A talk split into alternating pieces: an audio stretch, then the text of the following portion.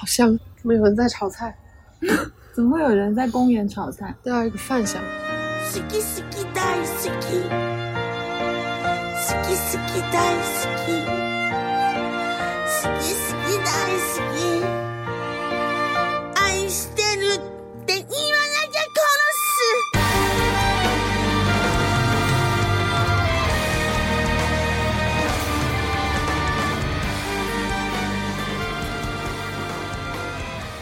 为什么要做这一期节目？就是有一天觉得说，真的好久好久没有看现场演出了，就是没有那种令自己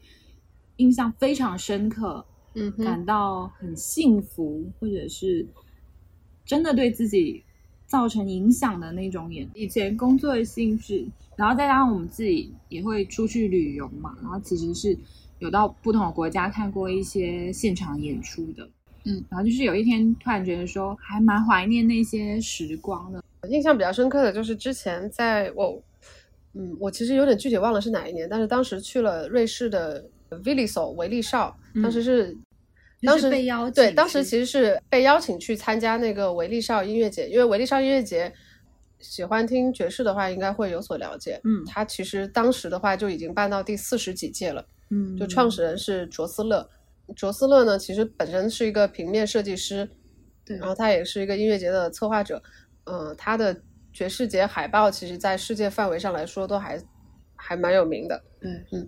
然后就是好几年前深圳的华美术馆有对，也有做过一次他的海报展，嗯，大部分是爵士音乐节的海报。然后当时就去了维利少，呃，我觉得演出是一方面，因为前卫演出其实实话说，当时在深圳我们也能听得到，嗯、但是对我印象更深刻的一点是，大家就是看演出的氛围。当时维利少其实是一个很小的小镇嘛，嗯然后就会有当时是在瑞士以及包括在瑞士周边欧洲的一些国家的那个相关的人，就他就会直接就那三天那几天就赶过来看演出。嗯我发现大部分呃过来参加的人都是中年人和老年人。哦，我不知道是因是不是因为在国外这样类型的演出，年轻人不感兴趣了，也许也有这个原因嘛。嗯几乎没有太多年轻人，几乎都是老人，可能一半以上都是头发斑白斑白的那种老人，但是你并不会觉得他们是那种我传统印象中的老年人，他们其实反反倒是很有年轻人的状态和朝气，确实就是可以用朝气这个词来形容他们。我记得当时现场有一个摄影师嘛，他也是一个大概六七十岁的老人，头发花白，十月份好像是并不热。我觉得称他爷爷都有点不好意思，但他确实是一个六七十岁、头发花白的老人。当时就穿着短袖，然后短裤，像年轻人一样骑着个自行车，背着个单反就过来了。哦，你不会觉得他状态像个老年人，就大家嗯挺酷的人，只是他们就是年纪比较大而已。我当时看演出的时候，也有看，也有看到大家就真的就是在很热烈的交流一些音乐和演出相关的东西，也能看到一些打扮很很酷的老年人，就有有个奶奶级的吧，可能也是六七十岁这样子，头发很短很帅，首饰也非常漂亮，就你不会觉得他有老年人的状态。我觉得他就是一个年轻人的感觉，大家就是很喜欢音乐，很喜欢交流，就一起看演出，然后见见老朋友，给我一个这样感觉，就整个氛围很轻松。我觉得这个是跟我在中国看演出的体验非常不一样的地方，因为你在中国的 live house 基本看不到什么中年人、老年人，更别说老年人，中年人都很少，大部分就是二十出头的年轻人。对，对，但在但当时就是完全不一样。我们也是去那种加拿大还有丹麦啊这类的国家，就比较有名的那种大型户外的爵士音乐节的时候，也会发现他们的观众很多是中老年人，而且像那种户外的演出，他们也会自己可能开车啊，然后带着一些可以折叠的那种椅子，嗯。然后就在下面放一个红酒瓶，拿两个红酒杯什么的。是。就会很放松的在草地上面听是，演出，但是其实可能上面在演的是是蛮好的乐队，就不是那种不太知名的，就是你会觉得说对他们来说这是一这个很日常对很日常很很 chill 的一件事情，是就不需要特别为他去做什么准备，就来就来，听就听。嗯就是他，就是他平时也是这样子的。家里周边是的一个活动，是是是然，后可能每年都会去啊，然后约上三五好友啊，或者是一家人一起去这样子。是没错。嗯，就觉得音乐和现场演出这个事情已经就融合到他们的日常生活中了。然后就就因为太因为太日常太常见，已经变成一部分了，就不需要那种仪式感。然后我们也有去那种很很小的，就是一些唱片店，嗯然后他也有的时候会在唱片店里面安排比较小的爵士乐队演出。嗯哼，哇，那这真的就是坐着的观众可能也就有时候是十几人或者是几十人这样子，就很少，但是也都是那种头发全白。嗯呃，那你有在国外看到年轻人比较多的演出吗？有就是比较会更前卫一些的，更时髦一点的嗯那种爵士，就是如果我们说爵不是，就现在我们在讲爵士乐嘛，嗯嗯就是更前卫一点、更时髦一点的、更主流一点的爵士乐，其实还是嗯会有年轻人去看，嗯但是比较传统一点，更多的就是年老年人对。因为那是他们那个时代年轻时候听的音乐。但是他们就是，比如说像加拿大还有丹麦的呃爵士音乐节，他们也会像哥本哈根爵士音乐节，嗯哼，然后还有加拿大的加拿大的蒙特利尔，就是他们也会有为儿童专门设置的一些舞台啊，或者是区域，哦，是吗？怎怎怎样的？它会有一块草地，然后都是可以让儿童在里面玩的，然后家长可以陪同。哦，但是同时是有演出的，嗯就是一些比较针对儿童演出，就是比较可爱的一些。，对，就也哦会针对小朋友有一、嗯有一种培育的意识吧，嗯就培养他们对音乐的音乐教育喜爱，就对，嗯，可能这些在国内是比较欠缺的，感觉国内会更功利一些，大家可能小朋友学乐器。就是去个培训班。对，然后可能要考虑一些什么考级的是是事情啊，是是，就整体就是更功利一些。对，嗯就我就就缺少那种去享受这个东西的过程。嗯，你的初心好像就不是让你的小孩去享受这个东西，就是想要让他看起来本领更强，就是那种感觉。对，嗯，有一次在一个比较小，就在也是深圳，在一个比较小型的空间，有一个主题的讲座，它是分为两个环节，一个先是一个呃关于 disco 对谈和讲座在先，后面就会有一些那个 disco 的现场就放歌，大家在里面跳舞的活动，就很多人就是来参加了前面那个讲座，嗯，然后后面真正到你需要你去享受这个音乐，因为 disco 本来就是一个很适合跳舞的音乐，你享受这个音乐的时候，很多人就走了。给我一个感觉就是，大家就是好像就拿着个笔记本，拿着个笔在那记知识点，好好像是来学习的。就是我觉得很难摆脱那种心态，就你是来学习的，你把那个记知识点听完，那个课讲完之后你就走了。嗯，然后反而我觉得是真正你要融入到这个音乐的部分，反倒对他们来说好像就不重要了。那我觉得，嗯，反而真正有意思的部分是你跟这个音乐融合在一起，你去享受它的部分。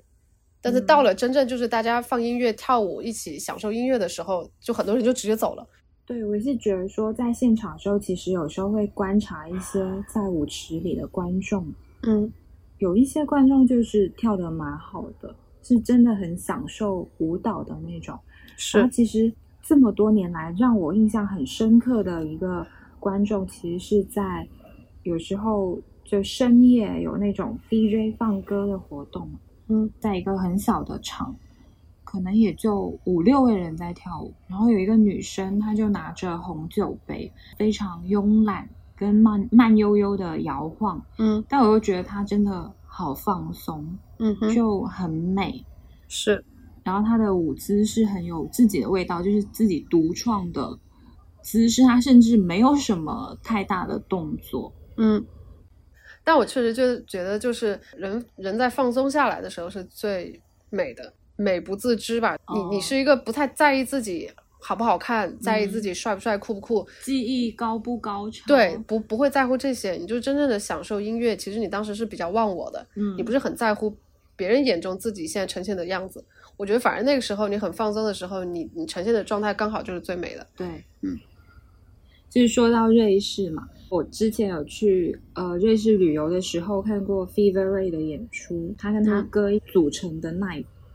哦，我记得是舞者都蛮狂野的一场演出，就大家都穿了一些假装是肌肉的服装，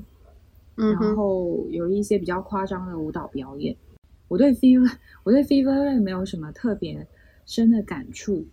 但是我对那场现场记忆很深刻，是因为去看那场演出的时候穿的秋裤，因为是冬天，嗯，很冷。但是到了里面就是有开暖气嘛，就很热，所以我就立刻脱了秋裤。然后没想到就是出来的时候又很冷，我就想说我进去，我就跟门口的工作人员说，我能不能进去穿上秋裤，这对我来说很重要。然后他就说可以，他人很工作人员满脸问号。因为他是后来就是只出不进嘛，嗯，但是然后他就给我开了一个特别的通道可以去厕所，但是我快要踏进厕所的时候，就有一个人把我就是从后面那个书包的领子抓住，然后把我提到空中，然后后来发现是一个两米高的那种白人保镖，但是我很难在那个瞬间，你没有被吓到吗？我有有吧，但是我更多的可能是觉得说。我还是要把秋裤穿上，真的很重要。对，但是就很难跟他在那一瞬间解释说，首先秋裤为何物和我为何沦落至此，以及希望他让我就是进去穿上秋裤，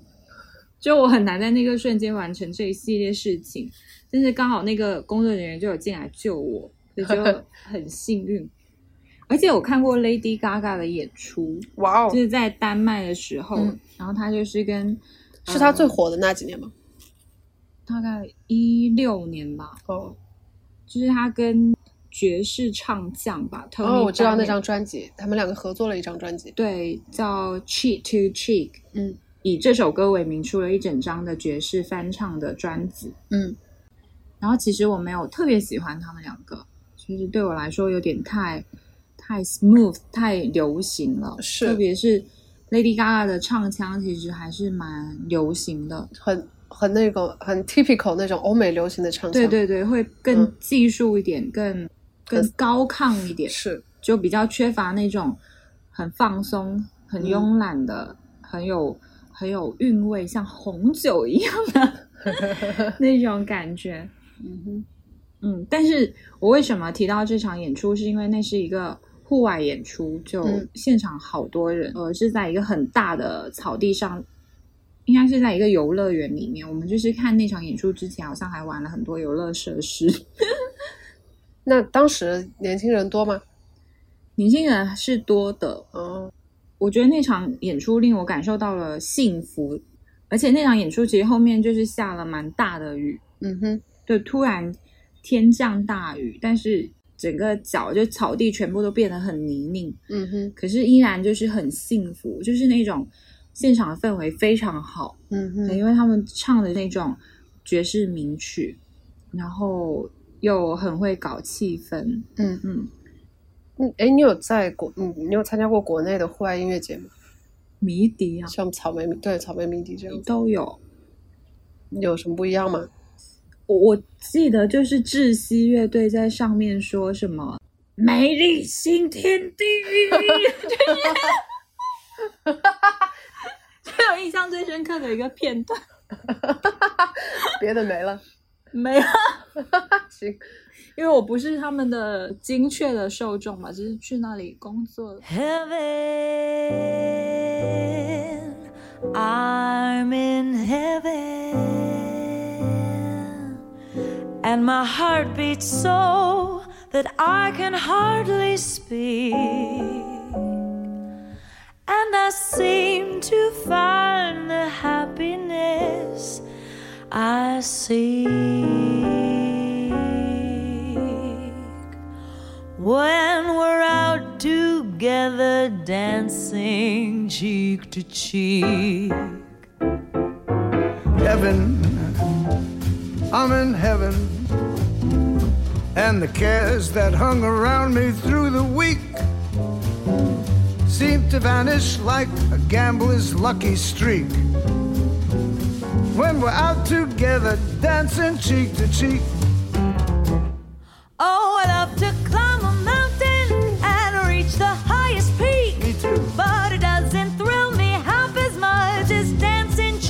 And I love to go out fishing in a river or a creek. But I don't enjoy it half as much as dancing cheek to cheek. Dance with me, I want my arm about you. The charm about you will carry me through to heaven. Heaven. Yes, I'm in heaven. I'm in my heart beats so that I can hardly speak. And I seem to find the happiness I seek. When we're out together, dancing cheek to cheek. Go.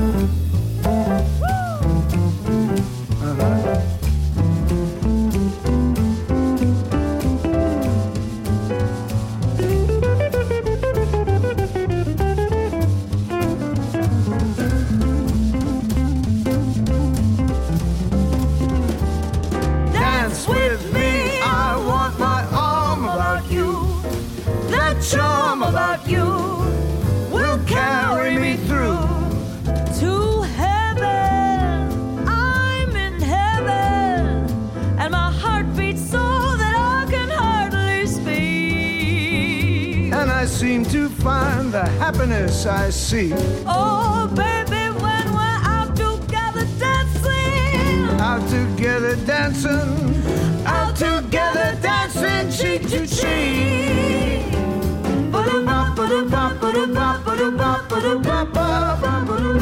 大概一七年的时候去立陶宛，嗯看的是维尔纽斯的妈妈 Jazz Festival，嗯就是 M A M A 妈妈妈妈音乐节。维尔纽斯是，立陶宛的首都，嗯哼，是因为它的音乐节的创始人是一个女性，嗯然后她的外号就叫妈妈。哦，这个音乐节也是做了蛮久的，到我们去的时候，这个音乐节应该做了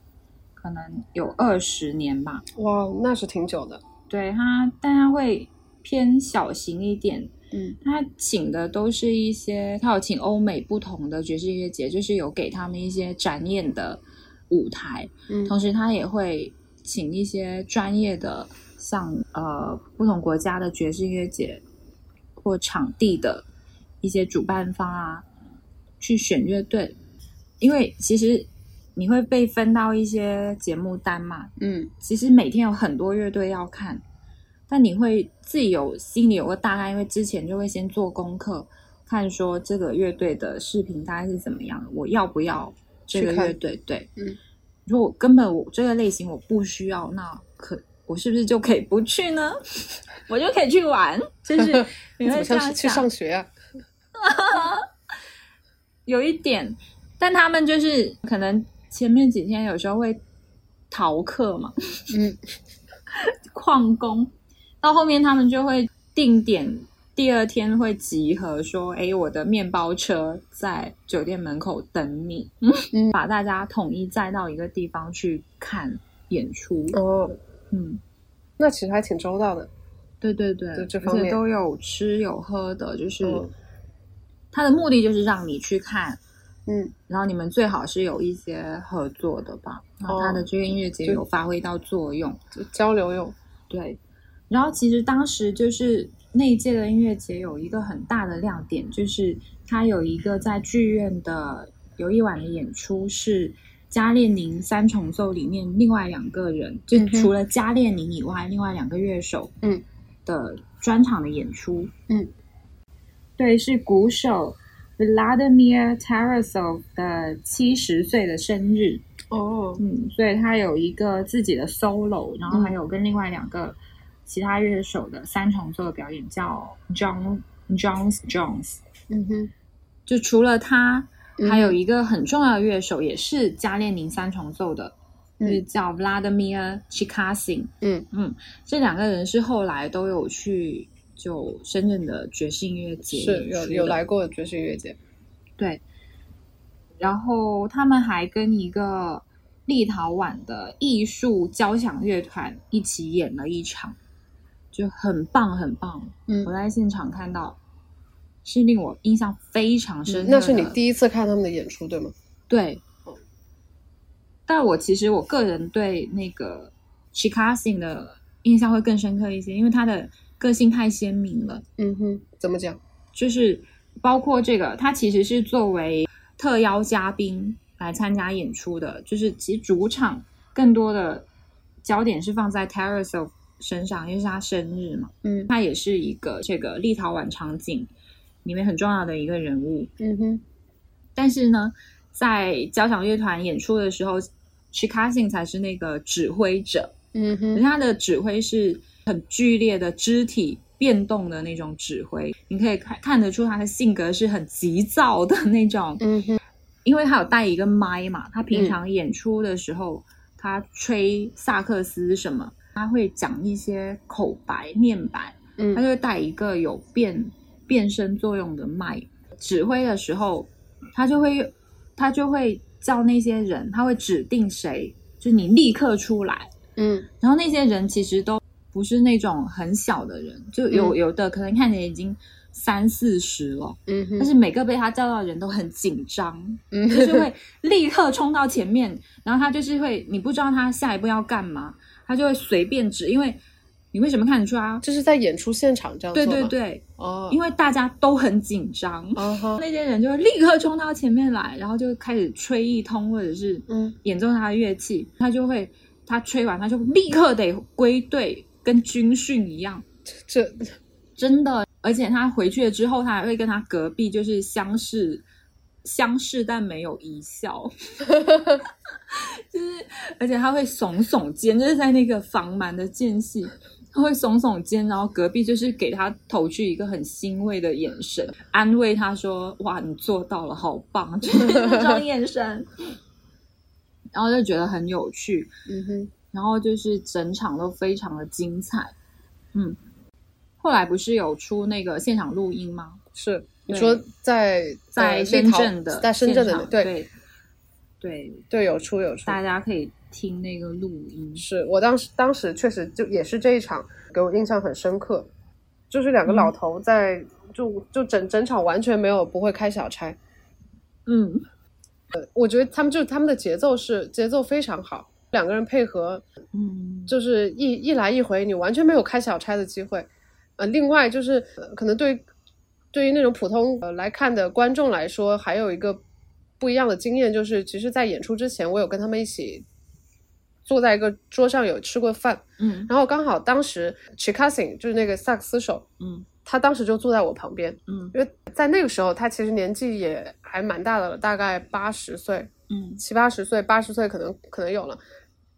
就给我的感觉就是，当时在吃饭的那个现那个场景，就很像我旁边坐了我奶奶之类的一个老年人，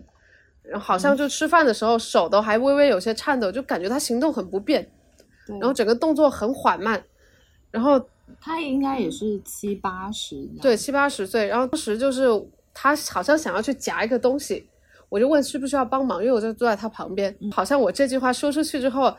他感受到了一些 冒犯，他就就直接就拒绝说不不用就不用什么的，然后再加上语言有一些障碍，他也不怎么说话，其实就大家当时都在聊天什么的，那个鼓手就 Terasov 还稍微好一些，就他整个人很沉，好像皱着眉头又很严肃。就很沉默、很严肃的一个老头，就坐在那里吃饭。其实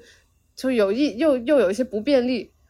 但是又不需要任何人的帮忙，就是谁都别理我那种感觉。他不怎么说话。然后后面当时看演出的时候，那个反差是非常大的，就是他在舞台上的表演跟他在私下里的那个状态反差非常大。对，就是会觉得他们在舞台上燃烧，，对，在舞台上燃烧，完全没有觉得他平常电量很低，是，就可能是一直储蓄，一直储储存那个能量，就是全部把它保留在舞台上的时候释放出来。你平时看他，就觉得他日常生活好像都有点无法对累累的，无法自理，因为真的是是上了年纪，很多东西就不太方便。但是他到了舞台上的时候，就吹的吹的那个时候，走走动的那个时候，你不觉得他有任何问题？对，你觉得他就是个能量很满的人。对而且他们就是其实都坐满久飞机过来的，就是其实很疲惫，，是一般可能到了就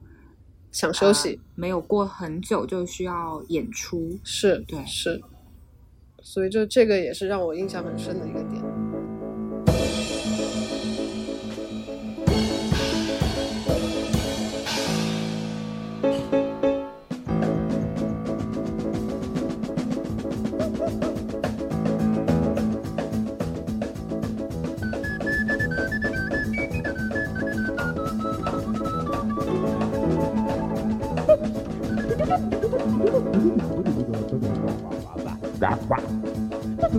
Thank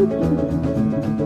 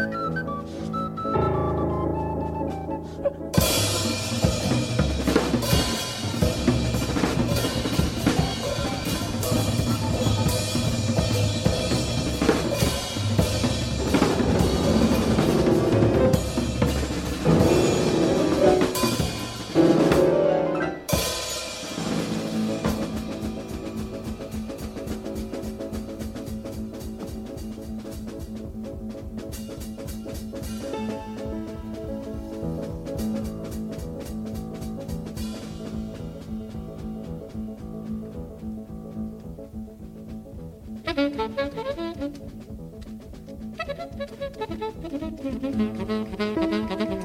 you.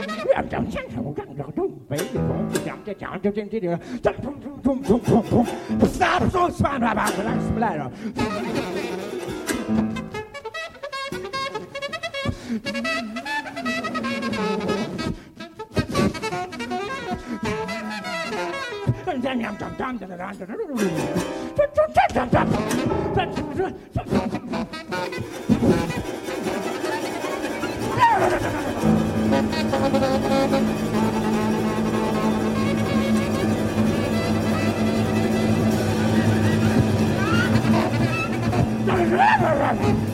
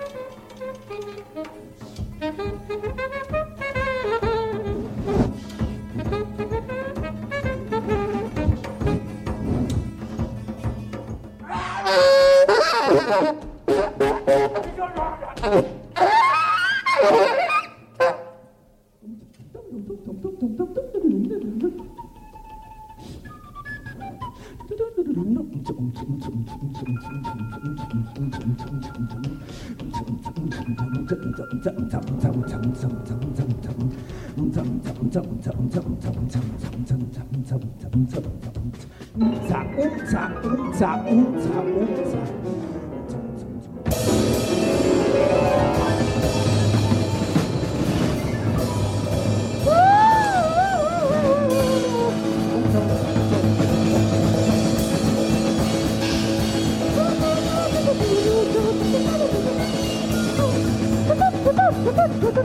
Wow,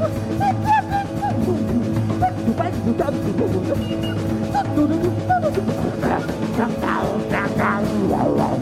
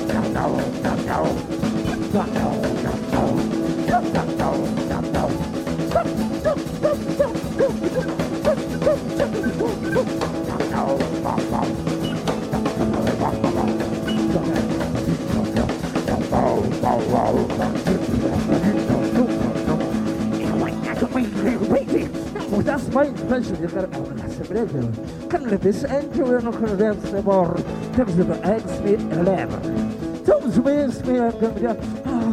I'm so fun. I'm the fun best work still. My father cracks a level bill in the studio.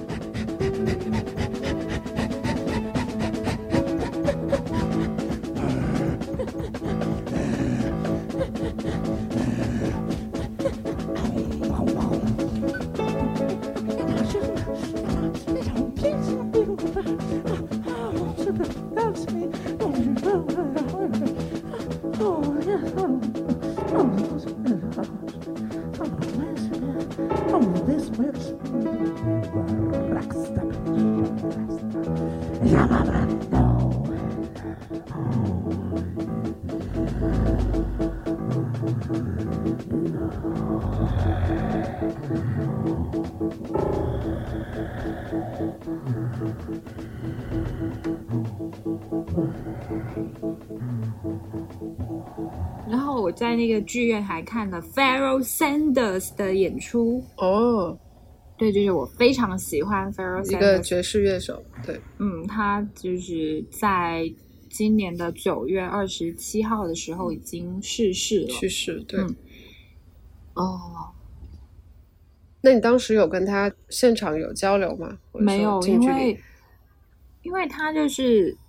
他就是那个音乐节的明星嘛，嗯哼，然后我们在剧院里面一进去坐了之后，他就开始要演了嘛。嗯哼，那我记得是他跟另外两个乐手一起演一个三重奏。嗯，我没有想到说他一开始上来的时候，因为他那个时候应该也是七十几、嗯。七八十、七十几吧，嗯哼，就我没有想到他上来的时候也是非常的颤颤巍巍的，就是一个哦。很，你觉得他体力不支，可能有点要倒下去，而且眼睛连麦的一个状态。对，就眼睛也睁不太开，嗯就有点惊讶，因为跟专辑里面有差蛮多的。嗯哼，他一开始其实是让其他两个乐手先演一段，他是有一张木椅子可以坐着的，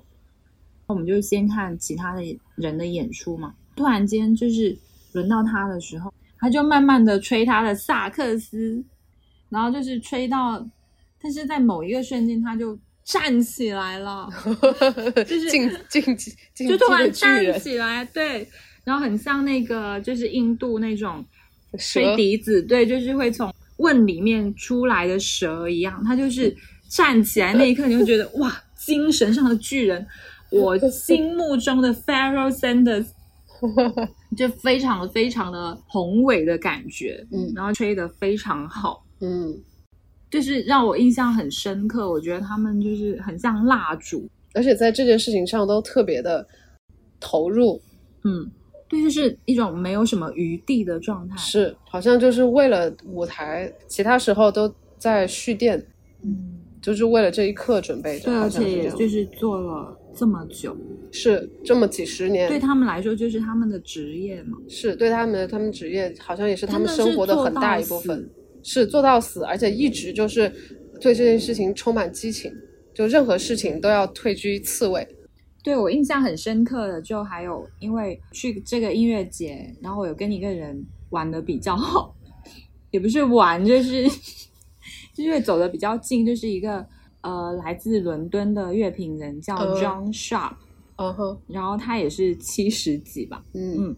然所以所以后他当时全世界听爵士音乐的是不是都是中老年人呢？可是就是不管哎这个场景的演出，者和他的工作人员全是中老年人。呃，就我们去那个剧院嘛，嗯我觉得那个剧院是，我觉得我踏入跟踏出，我看到的是两个不同的世界。嗯因为立陶宛其实是一个冬天的时候真的是很灰蒙蒙，然后街上大家都穿着黑色的服装，嗯就是很你甚至可以感受到一丝阴郁的。然后它的自自杀率其实也蛮高的一个国家，是吗？立陶宛？对。但是你走到那个剧院里面是很，我应该说朝气蓬勃嘛，嗯就是里面的人也是也有蛮年轻的观众，而且大家看起来是打扮蛮蛮用心的，嗯哼蛮时髦的一群人，嗯但也有一些中老年观众，各个年龄都有。嗯然后这个乐评人七十几嘛，他也有跟我说他的一些家庭生活啊，就是有孙子什么，就坐在一起会有时候交流一下。嗯他都会有一本小笔记本，就是一直在随身带着。对，奋笔疾书，哎，所以他是在现场写乐评、盲写乐评的那种人，哦，就不用看，他就是看着上面的演出，他拿拿着笔，就边看边写。对，但他不用看他的字，他就是盲写，哦，就是脸是对着舞台，对，然后手也不看本子，就是手在那随便写。但是他字超大，然后本子很小，我暗中观察，然后他就写了他的乐评，哦，嗯，我会在这个播客的下面介绍贴那个链接。他有自己的网站他当时是给，All。About Jazz，、哦就是一个很有名的爵士乐评网站写的这一篇音乐节的报道吧。嗯嗯然后我就最近要做这期节目嘛，我昨天还有去看他最近在干嘛，最近写了什么东西。殊不知他就是可能一周最少更一篇文，就很高产。对，好高产，一周一篇，很高产耶。对啊，因为已经五年过去了。他应该也不是靠写乐评生活吧？就是我的意思是，收入来源应该也不会是这个。但是他的频率非常的高，而且他不止给、哦其实给 All About Jazz 写东西是会有稿费的吗？有吧，哦，特别是专业的乐评人，其实哦他国外还是有这种职业体系吧，只是嗯。说报酬不一定很高，然哦后是。那其实哦一一直待在这个场景里的人不会很多，是。因为受众也就那么一点。是。就是像这个乐评人 John Sharp，他就是从七十年代就开始爱上自由爵士嘛，然后嗯。之后就是一直不停的写，嗯哼，就其实我很我很喜欢这种人，我觉得他很幸福。但里面可能自己的辛苦只有自己知道。是，对，因为嗯，我觉得就这么高产，就是我觉得他就是真的就是很喜欢这个东西，对对也也对这个东西有充满了表达欲，对，然后也很我觉得坚定。对，也很坚定，就是、嗯就这就是他生活的一部分。我觉得他挺幸福的。对，就是他自己有写，就是他也自己有个人介绍嘛。嗯他说他为什么要写乐评，就是因为他觉得他以前读到的很多东西都是被错误表达的，不是真正的理解了这种音乐，嗯哼所以他想要写嗯，写出他自己内心的想法。那你觉得他写的怎么样呢？我是没有细读啦，但是我有跟他聊一下，我觉得他是很就很有自己的见解的。嗯哼，不是有一个说法说知识是青春之树吗？嗯也可以，也可以指记忆吧。某一个领域的知识，或者比如说你有一个记忆，像写作或者是演奏，然后你长期的在这里面耕耘，到了年老的时候，它就是会源源不断的给你输送很多力量，嗯哼，那有一种焕发新生的感觉。是在你的体内一一直有新的东西进来，就在更新。对，就是一个很对，很完整的体系。嗯哼，然后我觉得可以做一件自己喜欢的事，一直做到死，也也不错。是很幸福。对，对，我觉得这样是挺幸福的。如果你确认，就是很明确自己要做什么，然后我就不得不做，就是你把大部分时间呢投入在这件事情上，因为你做的时候本来就很幸福。对，你如果对这件事情就是很热爱的话，对，你就不会去管别人是怎么想的。是，就是你就整个就就就是也是一个一种忘我的状态吧，你就整个人投入到了这件事情里面。嗯，我觉得这个状态其实是会让你既享受又放松的。对，嗯，你有找到吗？嗯，我觉得没有说某一件事情是我说是要做一辈子的事情，但是我觉嗯对我觉得就是，呃，至少现阶段来说，其实还是会有很多迷茫和不确定的东西，但是我会觉得我能感觉到越来越自由和在向那个东西靠近，但是很多时候我觉得是流动的，嗯，那你呢明白呢？你明白吗？那你呢？我我也有吧。嗯，对，或者说，呃那我再再补充一点，或者说，与其说是想要找到一件一定要做到死的事情，我觉得不如是找到一个我想要的生活状态。但是这个生活状态可能在不同的阶段是有不同的组合，由不同的部分组成。嗯，对对，我觉得这就了这个年纪会是，这就对，可能需要更多的需要一些平衡吧。嗯，因为更就好比说，比如说我很喜欢音乐现场，但是我不见得会喜欢在音乐现场工作，就嗯这是两个事情，所以可能会更需要一些去这样的去平衡的东西。然后，与其说是找到一件你一直喜欢想做的事情，不如说去找到一个你想要的对你想到的你你觉得比较接近的理想的生活状态，而这个状态可以提供一个更好的空间和机会，让你去以一种更合适的方式、更适合你的方式去完成你想做的那件事情。对，嗯就是可以更，它可以就是支撑你的基本的生存，或者是是给你提供更好的生活条件。对，或者说让这件事情可以有更持久的前保障和前提。嗯那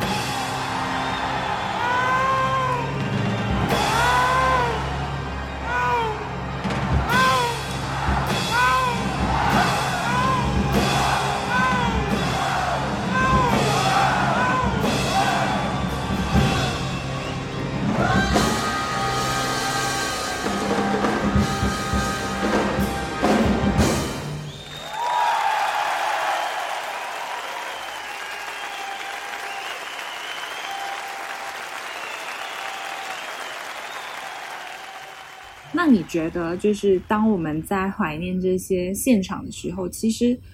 你是在怀念什么？我是怀念当年那种，当年这个词 不真的是不不能这么说，没有，我觉得很好啊，就是当年呢、就是当年，就是当年。是是当年，就是那种就是生活很丰富的感觉。因为实话讲，嗯。对我来说，嗯，特别是更早一些年，对我来说，比如说我就因为我现在生活在深圳，我觉得这个城市，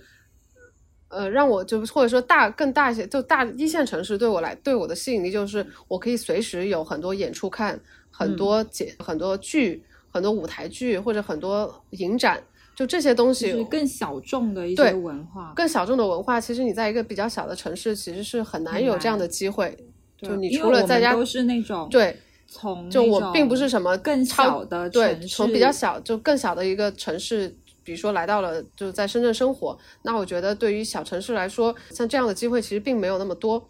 嗯，然后这也是深圳吸引我的地方，它会让我觉得很丰富，我想要的东西它都有。其实我、嗯我就是这这是它对我的吸引力，所以在那个时候我会觉得很很丰富、很充实，随时都有喜欢的节目去看。而且大部分时候，我可能更会更愿意、更享受就自己一个人，就是很自由，就是说走就走，说看说看就看，就是很自由，就觉得整个人很充实的那种感觉。嗯嗯，然后现在因为没办法，就是疫情原因，就是这是一个客观的的客观的原因，就导致说，嗯、很多这种活动就取被迫取消了嘛。嗯那其实就大部分时候就也待在屋子里，就比较少有出去的活动，因为也不爱逛商场。嗯，就出去最多就是见见朋友，大家一起吃吃饭，或者去朋友家里做做饭，就这种活动会偶尔有吧。但是就之前的那种活动就更少了。嗯嗯，因为其实以前的工作性质，我接触的更多的是外国人嘛，嗯呃，就是国内的也有，但是其实工作占比上会就是更多的跟外国人有一些联络吧。就对我个人来说，嗯就我们刚才讲到说，文化是吸引我们去大城市生活的一个很重要的因素。嗯哼音乐是一种你不知道对方的语言，也可以感受到，嗯大概感受到他想说什么的一种艺术形式。嗯特别是像爵士乐之类的，或者是一些比较前卫的音乐，是你可以感受到它的自由，是感受到它的那种意识，嗯走的很前面的东西，一些、一些反抗的东西，嗯一些去突破常规的东西。嗯。呃，我觉得对我来说，你刚说到的这部分确实也是。那我觉得我我可能都把它呃放进丰富性那里，就不管是我嗯。日常生活的丰富性，还是我精神交流的丰富性，就是比如说原来有演出的时候，其实我们可以直接面对面的跟那些外国的乐手去进行一个交流，嗯。就这种的丰富性。因为现在就是外国乐队就是进不来了嘛，嗯。就不能来中国演出，所以就这样这种的交流其实是变少了，会其实更封闭一些，会变得。对我觉得原来整个就是一个很很开放的状态，然后大家的交流是会很频繁的，然后你能够了解，比如说住在那个国家、住在那个国家的人，他们的日常生活是怎样的、怎样的，他作为一个乐手乐队，他们的生活又是怎样的？我觉得是就就是个丰富性的东西，不管是日常我们自己的生活的丰富性，还是我们交流的丰富性，就大家的交流是很频繁的、很开放的。对，嗯，会觉得整个人也更开阔一些，是。像进入了一个全新的世界，可能是。你根本嗯不进入这个行业，或者是你没有接触这种这种文化的时候，很难去想象是。的一个一个文化的途径。是，就是我们可以在这上面倾注很多对世界的想象，然后去不断的打破自己的成见。是，而且音乐就是有很多给给予你情感共鸣的时刻，嗯，然后它的历史也很丰富跟有趣，是。就可以从中学习到很多东西。对，嗯，我觉得是，嗯，对于我来说，作为一个乐迷的话，就是它能消解我那种日常很规律的普通生活的那种贫乏性。嗯它会注入很多，不管是我自己给出的，还是对方给过来的想象力，因为音乐这个东西本身就是很抽象，很有很丰富的想象空间，有很大的想象空间的。我觉得这个东西的存在，让我有时候经常性的能够摆脱于这种日常生活的吃喝拉撒的东西，进入到一个更广阔的世界。嗯，对，一个精神世界是，然后你会被它感动或者被它震慑到，然后这些东西你甚至都就是触碰不到，但是它确实让你有这样的真实的感受。对，而且我觉得有时候是真的，你可能听十张专辑吧，嗯，或者是更多，才能遇到一张真的很喜欢的，对，很喜欢的东西。那个嗯东西是一个，你一定要有前面的这些铺垫或者是寻找过程，是在那个找到的那一瞬间，才会觉得哇，对，就发现宝藏的感觉。对对。而且我觉得刚才讲到，就是那些音乐人岁数很大嘛，职业生涯很长，嗯然后出了很多专辑。嗯哼，其实我也有学到一些道理，就是无论现在多么成功、多么好的音乐人，他不会每一张碟都很好。嗯就我觉得这是一个很很朴素的道理，就是要不断的去做才是是对的。是，我觉得对于，我觉得这个会对于我们，对于我自己，或者说对于他们，确实也有可借鉴之处。就是就像你说的，不断去做，也就是说你要不断的去尝试，对，然后做的这个过程中，其实不要太在乎大家是怎么想的，或者在乎这个东西好不好，就是要放下那个结果，你就去做就好了。但是你坚持和持续的过程是必要的，这个过程是你达到一个更高的水准、更好的自己的必经之路。对，嗯，地下这个词其实是一个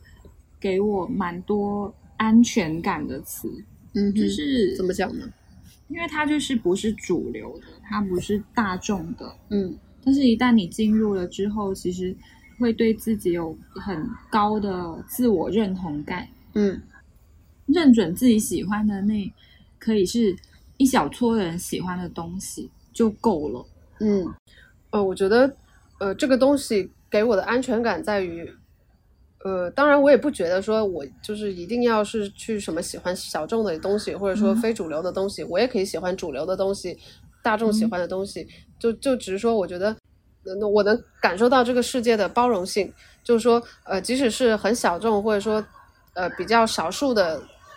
少数人喜欢的东西，我也能在这个世界找到一群志同道合的人。嗯我觉得是这种包容性，对，是这种共鸣和包容性让我觉得有安全感。嗯嗯，对，一种归属感嘛。是，就我嗯就希望就是早日能够看到更出更多的演出，对啊，早日能够希望在国内看到外国呃音乐人、外国乐队的演出，对，回到就是那个更开放、更丰富的生活状态。嗯反正我的想法就是比较朴素，我就希望嗯就是能够让我的能够回到原来生活很丰富的状态。嗯，所以现在选择就非常少嘛。对，同意。这跟两年前有什么区别？每次一点开始录就说不出话来。哎呀，两年的饭是白吃了。太可怕了。我们就是说也说不出，接也接不上的风格。我们就是靠着这一股阿 Q 精神走到了今天。糟糕。嗯，那好，硬是撑下去，人生就是这样。